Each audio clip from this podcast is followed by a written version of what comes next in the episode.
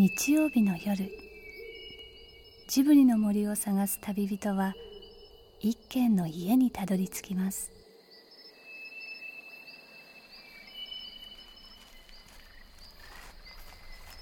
ジブリの森のラジオの川のほとり。そこに立つレンガの家はスタジオジブリ鈴木敏夫さんの隠れ家です。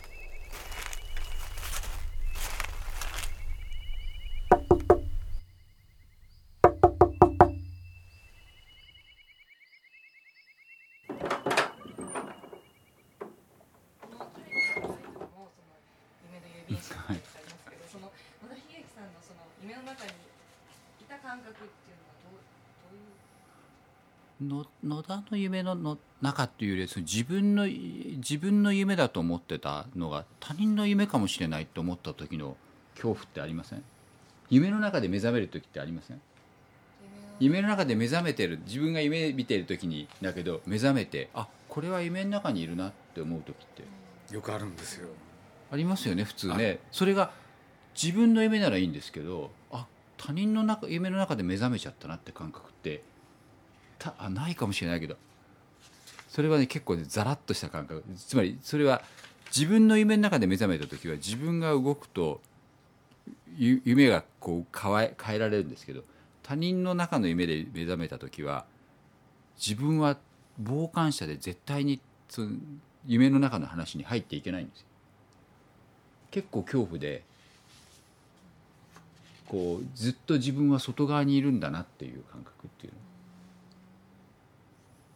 味わってみるとねちょっとわかる。まあわかそういうのがまだ分かんないかもしれないけどざらっとしなんて言うんでしょうねこうあ自分なリアルな感覚から遠いっていうか。でもあのいやこれは自分の夢だって思う思って生きていく生き方もあると思うんですけれどもそれは本当にそれどどう生き方をどう選ぶかってことになるかなと思います。鈴木さんずっと目覚めなくて幸せな人だなと。自分の夢だと信じられるっていうのはすごいなと思います。宮崎さんの夢なのか鈴木さんの夢なのかよく分かんないとこがこうそれがでも大きいからすごいんだとは思いますけどね。夢の中ではねちょっとやめようかなと思ったりもするんですよ。秋の夜長。恋愛には4種類の人が集まっています。一人は80年代。あの伝説の劇団。夢の遊民者を立ち上げた人。高萩博さん。あの改めましてなんですけれどこの高木さんのね、まあ、今回、えー本が出て「僕と演劇と夢の遊民者」でこの「夢の遊民者」ネーミングは誰だったんですかこれ？本 当にだ誰が出したか分かんないですけど黒板にたくさん名前を書いてみんなでバンキューキューホールにででつまり学生劇団の募集があった時に応募するにあたって、えーみんなでいろんな名前を出し合ってその時は面白くてためになる夢の遊民者っていう名前だったんですね。実はタイトル決めた時に野田秀樹は関わってなかったので、えー本人はバイトで帰っちゃったっていうまあ、ゆ夢があってあ遊んで楽しいみたいな感じも含めてあのなんか可能性があったようなっていうような時代時代をうまく表してたなと思いますね。みんなで決めたんですね。学生劇団だったんで。当時ね遊びって言葉流行ってるんですよ。でも聞いた瞬間僕なんかすごい良かったんですよ。あそれは本当に。あのすごい時代の言葉だったんですよね。だからつい誘われてふらふら見に行ったんです。あ一人はその夢の遊民者の観客だった人。高萩さんの本の編集者。狩山康之さん。本の方は狩山さんが編集をされたんですよね。とはあのたこのこの本の中に出てくるあの高木さんが苦労された最初の地方公演の観客だったんですよ。なるほでそれであのその遊民者っていうのがその例えば唐さんとか寺山さんが決定的な存在だったのと同じように決定的な存在の年代だったんですよ。どなるほど。そしてそんな夢の時代を知らない人。ジブリ出版部の北澤聡子さん。それでまあ実はあのその、ね、ネットで連載してた時の担当者で北沢が今日は参加していると。いや私も演劇の制作みたいなことを、えー、と10代の頃にちょっとやっていたのでその時に面白い仕事をする先輩がいるなと思うと大体こう高萩宏っていう名前が載っていたのでお名前だけは常々存じ上げていたという感じですね。そしてもう一人はどうも当時から夢より女優さんだった鈴木さんです。でもあの駒場はすごい印象的でしたね。本場小劇場ね。そうですね。それであのヒロインのその頃だと竹下明子さんというそう。野呂さんの最初の奥さん。僕大ファンだったんです。ねなんでかっつったらなんか姿形 喋り方すごい気に入っちゃって じーっと見てたの覚えてますけど。そんなわけで切なっていうので恋愛は今夜も台本のない舞台になります高校の時にちょっとバリバリケード封鎖バリ風があったんですよ。一日で簡単に突破されちゃいましたけど。ぐらいのなんか名残のような感じで。本当にもう完全にあ自分は遅れてきたなと思ってました。完全世代としてですか？世代として。つまりあの興奮は一緒には味わえないなっていうのはもう高高校の時からね。僕らの業界でいうと押井守っていうのがねその時やっぱり高校生なんですよね。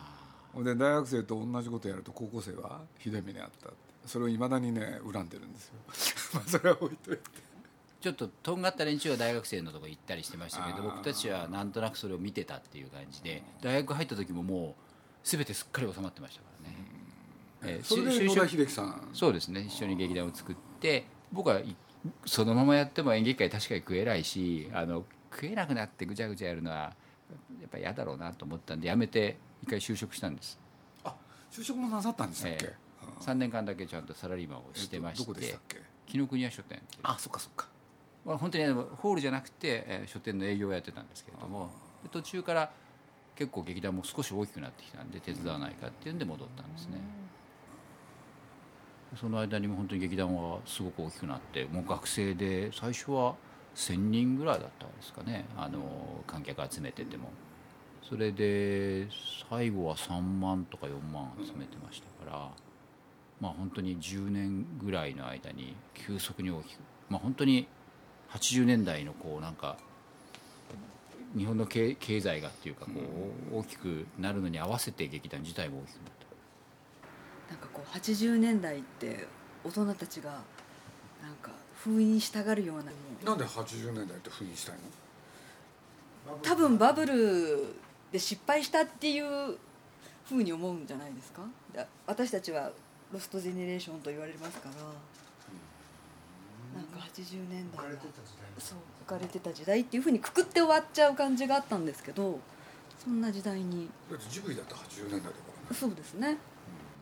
一時期よりは80年代認められるようになりましたよね。確かにあの90年のから2000年になる頃ってなんか80年代のことはやっぱふちょっと封印気味だった。あ忘れちゃおうっていう。ちょっとやっぱ浮かれすぎちゃったねっていう。しかももう二度と来ないあの浮かれの時代みたいな感じがありますよね。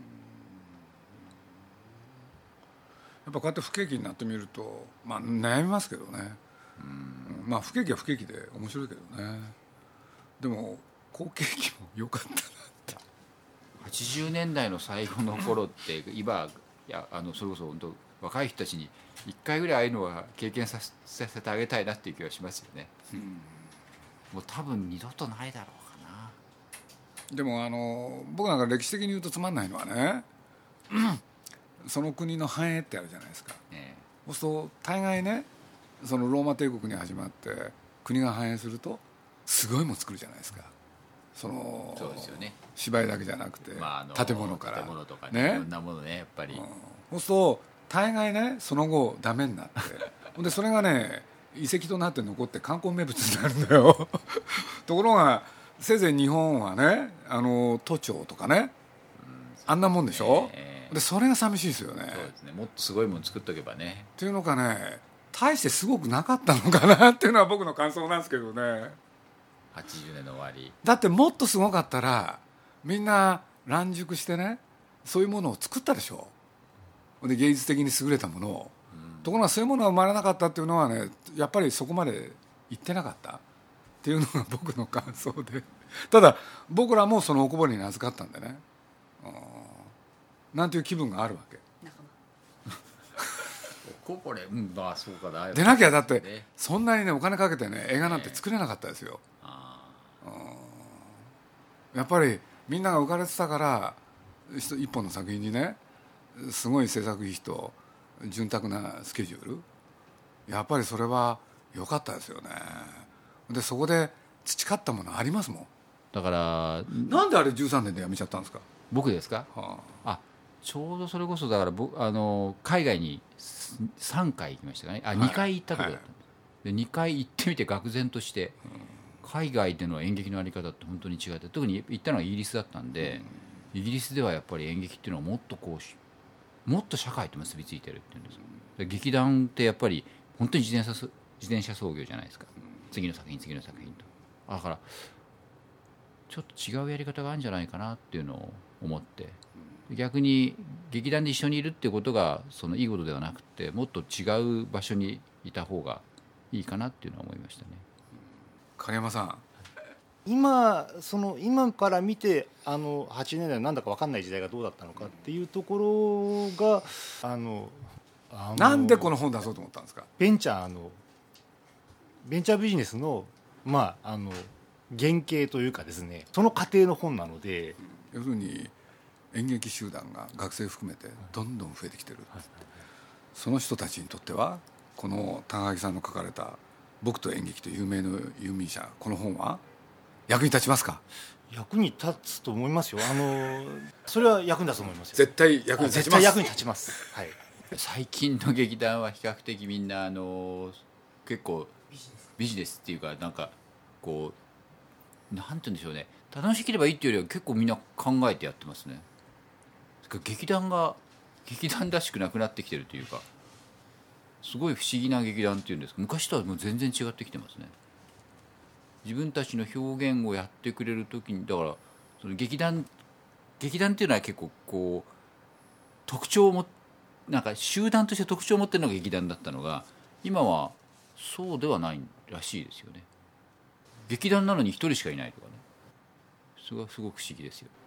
あの演,、まあ、演劇の世界でいうとこうなんか僕なんかたちなんかやっぱやっぱり次の世代がどうやって演劇をやるのかなみたいなことって結構よく最近考えるようになってきたんですけれどもそういう意味ではあアニメの世界っていうのはもう日本でほとんどなんていうんですかアニメーション作られてないえでもつと書いてるのは外国かもしれないけどでも作ってるのは日本多いんじゃないですか、だから何を作るかっていうことなんですけどね、えやっぱり空洞化したんですよ。うん。で実際はやっぱりアジアで作ってますよねもう。だからジブリなんか少なくね少ない数少ない国内で作ってるもうほとんど唯一はほとんどないですけれどその一本ですから。やっぱりアニメーションというのはやっぱりテテレビで、まあ、シリーズでやるっていうのがありますけどね。制作費はあまりにも安いっていうんですかね。そうするとそれを実現するのはある時代まではできたけれどもうその問題で海外に出さざるを得なかったんですよアジアに。今とじゃあ書いてるのは？全部アジアです。中国ですよ。そうなんですか。そうするとまあこの間にね中国が力つけてそのうち中国がねいわゆるアニメ大国になるでしょうね中国ももうじゃあアニメのいわゆるそのストーリーで工房はいっぱいありますよ。でストーリー漫画もいっぱいあるし。あだからこの間に10年もうずっとやってきてるからもうそれ以上かな。あそのうちにねあそこら辺から何か出てくるんじゃないですか。ーえでもジブリのスタジオでみんな絵描いてんじゃないですか今？いやジブリもやってますけどね。ジブリはジブリで、はい。でもそういうスタジオがほとんどないわけですよもうそれはもう説明すると気が長くなるほどいろんな話があるんですけれど。それそれやっぱり人人件費の問題で？そうです。だからもう例えばジブリで今作ってる作品ってまあとんでもないお金かかっちゃうわけですよ。あ日本で作る作ったりすると。そうです。だから僕は今それをなんとかねクリアしてきたっていうのが、えーあれなんですけれど。だからポニョとかねいろいろやったやってるんですけれど映画興行だけではねほとんどプラスないですよね。へえあそうなんですか。そのぐらいすごいお金は動いているけれども、それは何のためにするかって言ったら元を取りたいからですよね。いろんなことをする。のうん。でないと次ができないから。次はできない。書き手がやっぱりこうすごくそ想像力があるというか自分でこうあのなんか考えて書いてるだかかららねこそそういう時代があったんですよ。えでそういう時代があったけれどそれを支えてたのは50人ぐらいのアニメーターなんです俺でその後、まあ、アニメーションっていうのもなかなか厳しいところがあってその後その50人は現れないんですよ。そうするといまだにねその50人があっちのスタジオ行ったりこっちのスタジオ行ったりして作ってるのが日本のアニメーションの現状なんですよ。だからさっきのさんとかはどういうふうに出てきたんですか、ね、誰ですか？さっき言った押井守ですか、はいあの人はね26までずっとラジオやってた人なんですけど突然アニメーション界に来た人なんですよ。ラジオで何やったんですか？ラジオでディレクターやってたんですよ。そうなんです。あそうなんですか、これである日アニメーションスタジオの門を叩いてそれで覚えてった人ですよね、うん。いろんな人いますよ、うんそれは。そのいわゆる教育では育たないもんなんですか？そういうアニメーションアニメーターっていうアニメーターっていうんですかね。やっぱりなんて言うんだろうな今度あのそれこそ東京芸大があ大学院を作りましたよねアニメの。やりましたよ、ね、ああいうのでは育たないのかしら？うんやっぱり難しいんじゃないかな。結構アニメを作りたいって人いるんじゃないですかね。それはもう終わっちゃったんですよね。むしろ10年20年10年20年ぐらい前の方がいっぱいね。今やっぱり子供の時にアニメを見て育ってる世代。僕のとの友達でもあの子供にメイって名前をつけて。でその子があの出会ってこのこのこの名前を自分がもらったっていうのがすごく嬉しくってっていうのをこの間話してましたけど子供があんなに感動してからもう何回も見てるんだっていうのを聞くとだからそれはそこで満足しちゃうんじゃないですか。すごいものは見たいけれど作りたいとは思わない。こういう人が増えてるような気が僕はしてるんですけどね。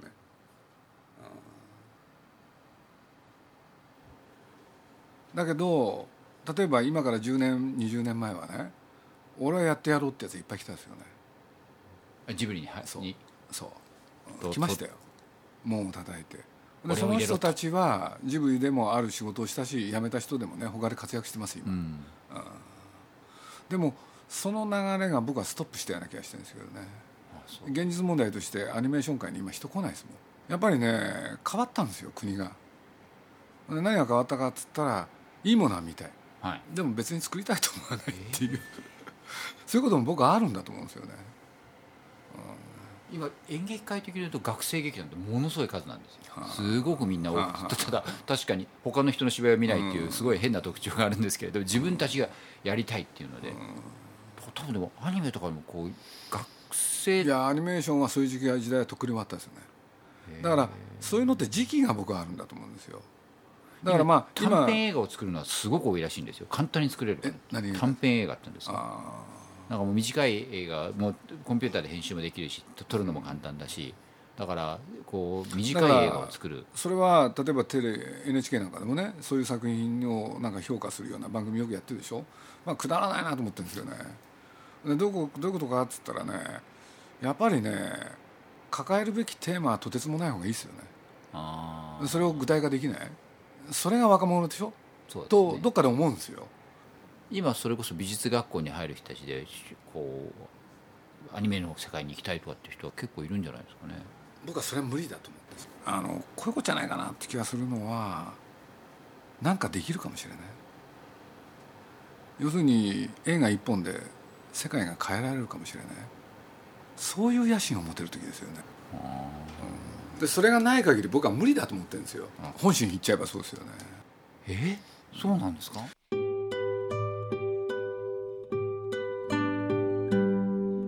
鈴木敏夫のジブリ汗まみれ。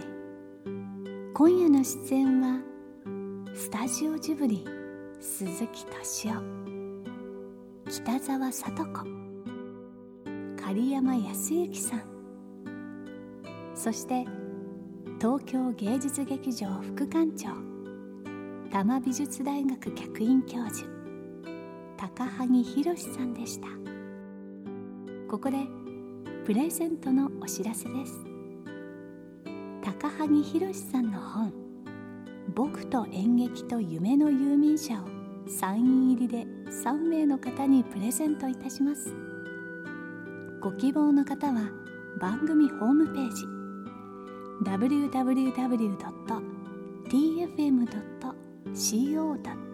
.jp スラッシュ汗まみれまで番組の感想を添えてご応募ください。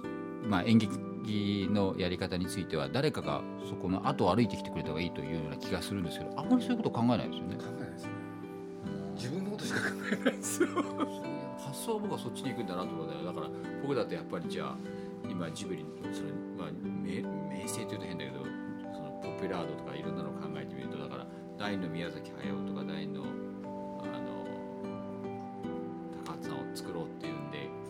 を募集します。って言ったらすごい集まるでしょうねきっとね。でもそれなんか一つ一つ検討するの面倒くさいですよね。でもぜひやってほしい気はしますけどね。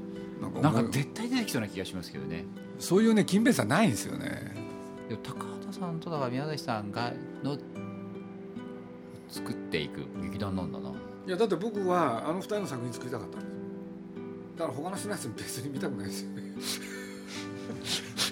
プロデューサーとしてはでもだからやっぱりでもこう次の世代を作ったりしようとしないんですか？いやそんな才能自分にないって決めたんですよね。もう少しチャンスを与えて若い人たちに。なんか教育者としてのねえ資質に欠けるんですね。と自分のことは思ってます。えでも面白いもの見抜く力はこうすごくありそうな気がするからだから面白くないって言ったら面白くないって言っちゃえばいいんですよだって上層部にその目を持ってる人がねやっぱりいないそれは若い人でね有能な人でジブリ来た人はちょっと不幸なのはそこですよ。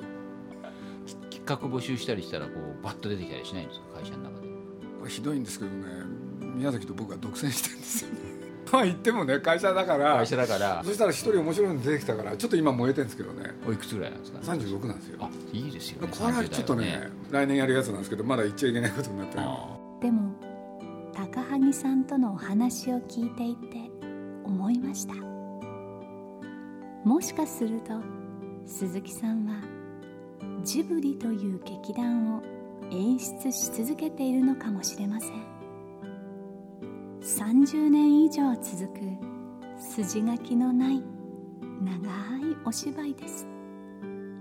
そろそろ大団円かと思いきや舞台には10年ぶりに高畑さんが帰ってきたり新たな監督が現れたりなんだか収集がつかない夢みたいなことになりそうです。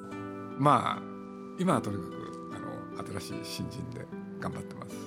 ちょっとワクワクしてあくれることや36って歳るんでね。さっきのね。36歳あ楽しみですよ本当にね。ちょっとえそれは楽しみです。二人が嫉妬するぐらいなこうなんか一人入れ込んでほしいって気がしますよね。ちょっとね今回嘘でもいいから。いや今回はちょっと入れ込んだんですよ。そしたら宮崎がすごかったですよねあでもそれはお互いに刺激していいんじゃないですか？や邪魔してきました。邪魔して。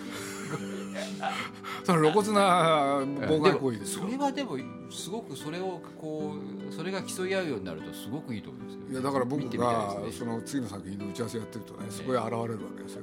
何かなと思ったら相談がある大した相談じゃないんですよこれは。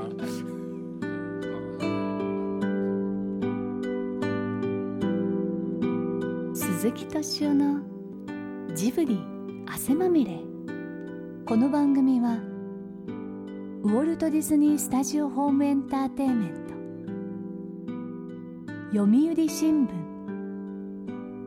ドリームスカイワード。JAL 町のホットステーション。ローソン。アサヒ飲料の提供でお送りしました。はじめまして古田敦也です。前田紀子です。浅井新平です。パトリック・ハーランです。パックンと呼んでください。平愛理です。何から話しましょうか？とりあえず休憩します。えいきなり？この続きはアイデア JAL.jp で。旅にアイデア JAL どういう映画やったんだっけ？サムライゾンビ何それ。待ってください誰がそんなもんサムライゾンビ。ちょっと待って、はい。ままともな映画あったよね。えこれまともですよこれ。いやままともだったのはアメリだけ。いやいやいやそうじゃないんですけれど。でもなんだっけエビフライじゃなくてなんだっけ？エビボクサー。あエビボクサー。ついさんエビボクサー。分かった分かっ600人斬りの野獣金井俊太郎のアメリ伝説とは？たアメリは何？ホラーだと思って買ったんだ？だからエイリアン4の監督の新作だからってことで買ってるわけですよ。あそれだけ？はい。はい。それで脚本読むと、うんうん。どうしてもイメージ自分の中は好きな男を追いかけ回すストーカーサスペンスだと思うじゃない。ですストーカーサスかそれでそれで彼氏はお化け屋敷で働いてるとかあのアメリカね。そういうことそうそうなってくるとあなんかシュールな恋愛みたいな感じになるじゃないですか。なるほど。だから確かにお化け屋敷なんだもん。心の師弟金井俊太郎鈴木敏夫対談もたっぷり収録。自分はあのいわゆる人肉をやってきてある程度人肉でね 映画界で名前が売れたんでデリカテッセンも人肉じゃないですか。まあまあね。ね？だから俺的にはつながるなと自分のストーリーできるわけ。ところが蓋を開けてみたらあんなチャーミングな映画だった。とすんごい可愛らしいさあそういう時ってどうすんの？まず固まりました僕は。固まった。鈴木敏夫のジブリ汗まみれ99の言葉発売中です DVD なのに絵はないという。